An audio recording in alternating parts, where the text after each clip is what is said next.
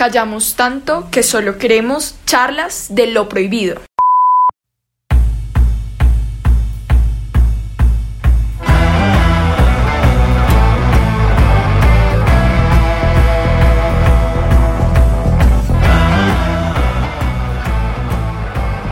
Hola a todos nuestros oyentes, yo soy Alejandra Moreno y esto es Charlas de lo Prohibido.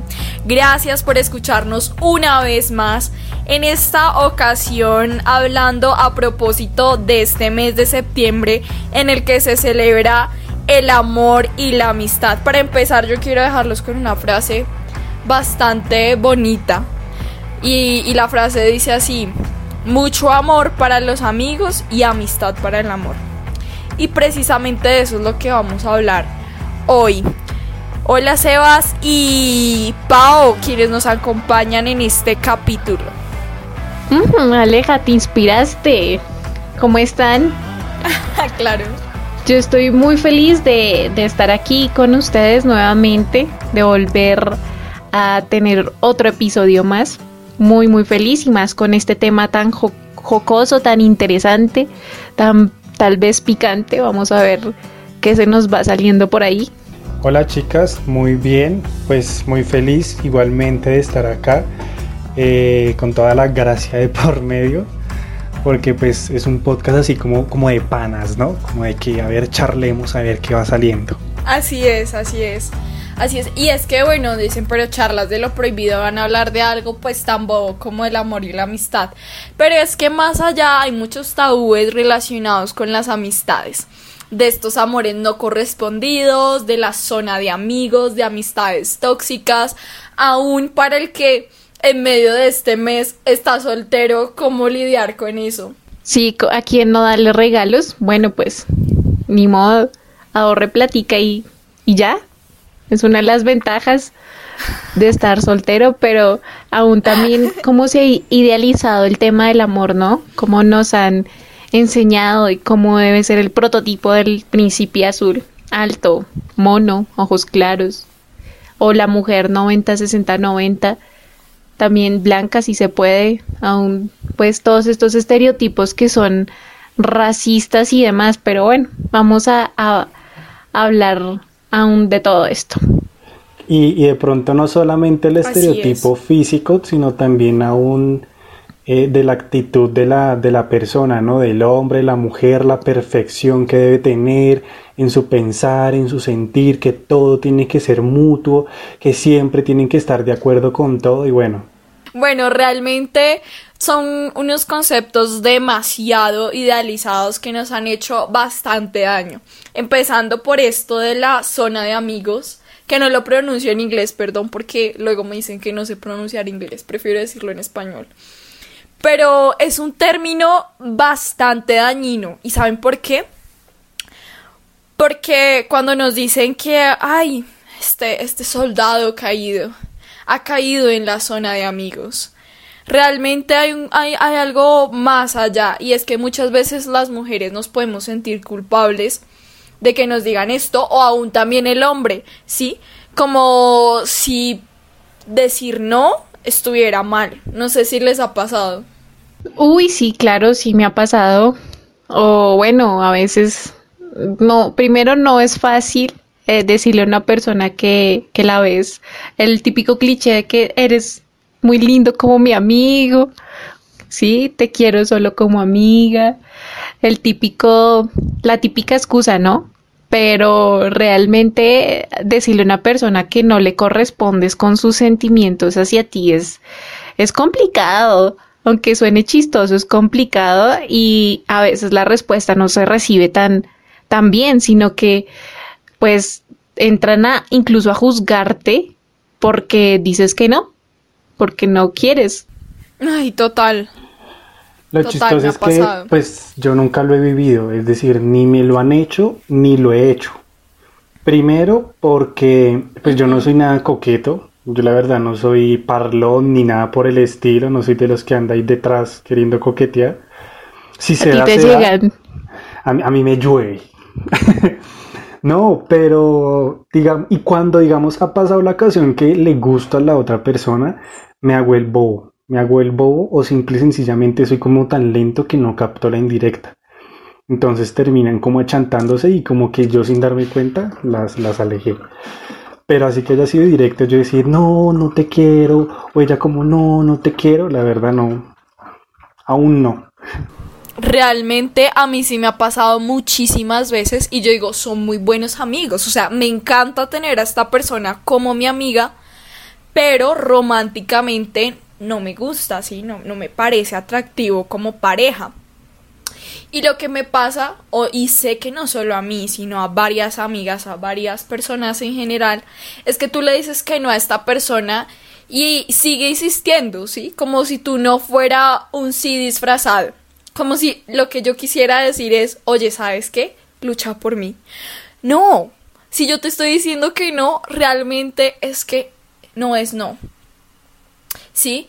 Y eh, me acuerdo una vez que estaba en el colegio y resulta que dos amigos estaban cayéndome al tiempo, ¿sí? O sea, ellos eran amigos entre ellos. Y obviamente yo tenía que decidir, ¿no? Uno era súper especial, me llenaba de detalles, flores, chocolates, cartas, mejor dicho. Y el otro simplemente era él y pues a mí me gustaba más el que no hacía nada, ¿sí? El que era... ¿Los pusiste a jugar piedra, papel o tijera o algo así? A ver con cuál te quedabas.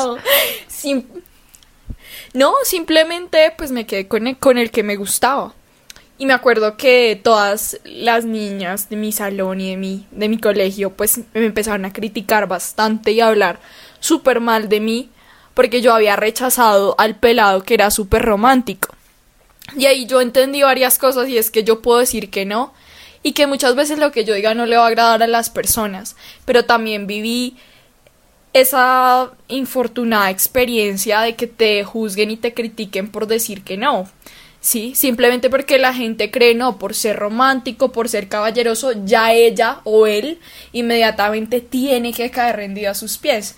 Y no, o sea, muchas veces es alguien que no te gusta, no te interesa y puede ser una persona maravillosa, nadie dice que no, pero no estás en la obligación de involucrarte emocionalmente. Bueno, y es que normalmente esto suele pasar por malas interpretaciones también, ¿no? Porque entonces a veces se tiene también como muy estigmatizado la relación de amistad entre hombre y mujer, porque cuando son muy amigos entonces empiezan a decir, uy, aquí está pasando algo, aquí se está construyendo algo, y entonces también se cae en el error de malinterpretar las acciones que tenga la otra persona conmigo. Suele pasar mucho, eh, creo que suele pasar mucho más en el caso de los hombres, que claro, entonces si la chica me sonrió, si la chica me envió un corazoncito en un mensaje, entonces no, ya le estoy gustando. Entonces empezamos quizás a confundir amabilidad y simpatía con gusto. Entonces es cuando realmente caemos en el error de decir, no, yo le gusto, yo voy por ella, malinterpreto, me voy, me boto de cabeza, le digo, hola, me gustas, y ella me dice, tú no me gustas, y soldado caído. Entonces, malas interpretaciones tristemente quedan para malas experiencias, por decirlo de alguna manera. Sebas, le diste en el punto de la I porque realmente a mí me pasa, yo soy súper amigable, súper tierna, a mí me gusta estar pendiente de las personas, es mi pasión, de hecho por eso soy trabajadora social y me ha llegado a pasar, ¿no? Que pues al ser amable, al ser pues delicada, al estar pendiente, al contactar, pues se malinterpreta de que pues hay un interés de mí hacia la otra persona. Entonces sí es un poquito como de, aprender a conocer eh, ese tema de la personalidad y el carácter del otro, ¿no? De aún aprender también a leer las señales. Y incluso también me parece como hasta en cierto punto feo de que estemos dando con el fin de esperar algo, ¿no? O sea, yo le doy un chocolate o yo estoy ahí todo el tiempo con esa persona o soy súper cordial esperando de que pues se fija en mí, esperando de que, pero entonces, si la persona simplemente no se fija, entonces ya, pues es que no vio todo lo que yo hice, es que incluso hasta se puede echar en cara, se entra a juzgar y a criticar, entonces como, bueno, yo doy porque me nace el corazón, porque quiero hacerlo, porque es algo bonito y no dar esperando algo a cambio. Me parece feo ese tema de estar esperando, dar para que tú me des. Además que vivimos como en una sociedad y en una juventud que es muy afanosa por conseguir amor. Entonces mi afano por conseguir novio, entonces como mi, mi amigo, mi amiga ya tiene no pareja, yo también tengo que conseguir pareja ya, entonces también de pronto dentro del mismo afán yo me tiendo a acelerar con malas interpretaciones que, que tomo de, de aquellas actitudes, porque también me ha pasado, yo soy una persona muy extrovertida, muy alegre, yo molesto a todo el mundo por igual, intento ser como muy abierto, por decirlo de alguna manera, con todos y se da para malinterpretar de que no, de que esta persona es chévere, de que es que me hace reír, de que lo uno, que lo otro. Y a veces lo que dice Pau es feo porque te, te, toca empezar a tener limitaciones con personas que tú dices, pues qué maluco yo realmente tener que poner límites con aquella persona porque me está malinterpretando y no poder llevar una relación de amistad sana y chévere como me gustaría. Total. Total, y también concuerdo con lo que dice Pau, incluso lo he vivido en carne propia. Muchas veces, bueno, tengo una buena amistad, me estoy llevando bien con esta persona y de repente pues me dice, oye, me gustas y pues a mí no me gusta la persona, qué pena. No, pero podemos seguir siendo amigos, tranqui. Y después simplemente me doy cuenta que esa persona en realidad no era mi amigo, sino que simplemente actuaba de una forma para obtener algo de mí. Y eso obviamente duele y lastima en quien lo vive, ¿no? Es supremamente feo que pase de esa forma. Y también no sé si les ha pasado, pero yo sí he sido de las que ha malinterpretado una amistad. A veces yo tengo amigos y digo, ay, ¿será que les gustó? ¿Será que no le gustó? Es que está haciendo esto. Pero mi reacción simplemente es decirle, parce, amigo, tú eres mi amigo, mi parce. Mi hermano del alma. Como enfatizar mi intención. Ahí es muy importante enfatizar eh, en la comunicación ¿sí? Si tú sientes que te está gustando, dile a esa persona y acepta lo que te dice, si No intentes descifrar códigos extraños, sino simplemente confía en las palabras, porque esa es la manera más directa de dejar las cosas claras. Si esa persona te dice no, es no, ¿sí? Y también es, es un acto también de amor propio. No mendiguemos amor. La mendigadera de amor no es sana. Ni que te estén mendigando, ni tú mendigar amor al otro y respetar las decisiones de tus amigos. Y yo creo que es necesario reevaluar la manera en cómo nos relacionamos con los demás. Bueno, hay algo que me haces pensar y es la línea tan delgada de cuando realmente te empieza a gustar tu amigo y uno empieza a negarlo, pero cuando son tan íntimos y es tan chévere la relación y te termina gustando tu mejor amigo, no sé si les ha pasado, a mí me pasó y realmente fue muy loco, muy, muy loco, fue algo emocionante, pero bueno, no, no sé, Seba, si en algún momento te pasó o algo así. Pues es que lo mío fue muy gracioso, fue muy hasta, no sé si de niños, pero cuando estaba como en séptimo, ¿qué edad tendría yo? Como unos 10, 11 años más o menos Recuerdo que yo tenía una amiga, una muy mejor amiga, nos llevábamos súper bien, éramos para arriba, para abajo en los descansos, talleres, trabajos, tareas. Y como que el gusto se dio mutuo. O sea, éramos súper amigos y se dio mutuo el gusto. Y dijimos, yo le dije como un día, y mira, lo que pasa es que me gustas. Y ella me dijo, oye, qué casualidad que tú también me gustas. Y yo pues bueno. Y yo pues bueno, seamos novios. Duramos una semana. A la semana o menos, nos dimos, dijimos como no. realmente nosotros dos funcionamos más como amigos, quedémonos como amigos y ya. Y ya seguimos siendo amigos, chévere. ¿Y siguieron la amistad como si nada? Sí, sí, sí, como que los dos dijimos, pues no, como que novios no, no, no nos va tan bien, mejor sigamos siendo mejores amigos y ya, paramos y dejamos la pendejada. muy crack, la verdad, muy crack, porque a mí me pasó, de eso me pasó en 11, eh, mi mejor amigo era súper lindo, me gustaba mucho cómo pensaba, bueno, todo, todo, todo, me gustaba. Y me empezó a llamar mucho la atención, mucho, mucho la atención y yo, ay caramba, eso como que no lo quieres aceptar, pero él tenía un pequeño defecto y es que pues tenía novia, ¿no? obviamente pues yo no hice nada, no me acerqué porque él tenía novia, pero en algún momento terminaron y pues la cosa quedó libre, tú solo, yo sola, y ajá. Entonces pues tenía, pasó lo que tenía que pasar, em, pues tuvimos nuestro rollo, sí, y fue muy chévere, la verdad, me, de hecho me gustó, me gustó mucho, pero eh, no era fácil ser, tener una relación con tu ex mejor amigo y obviamente pues el tema de los otros amigos como ay ven la dejo por ti no sé qué como esa presión social esa como ese chismerío ahí detrás. Entonces pues simplemente no funcionaron las cosas y realmente pues terminé o terminamos perdiendo nuestra amistad. Yo la verdad lo quise muchísimo muchísimo eh, de hecho, lo quiero todavía como mi amigo porque, pues, eh, incluso estudiamos juntos eh, parte de la universidad. Entonces, pues, la verdad sí fue alguien muy importante en mi vida, pero ya nada que ver. Entonces, esas personas que se hacen después de ser mejores amigos, novios y vuelven otra vez a ser amigos, mire, mis respetos, me les quito el sombrero, no sé cómo hacen. es misión imposible para mí para mí, para mí, nunca más vuelven a ser mejores amigos. Sí, también me pasó lo mismo. Pues no, no sé si también era mi mejor amigo y yo no, nada que ver, esta persona no me gusta.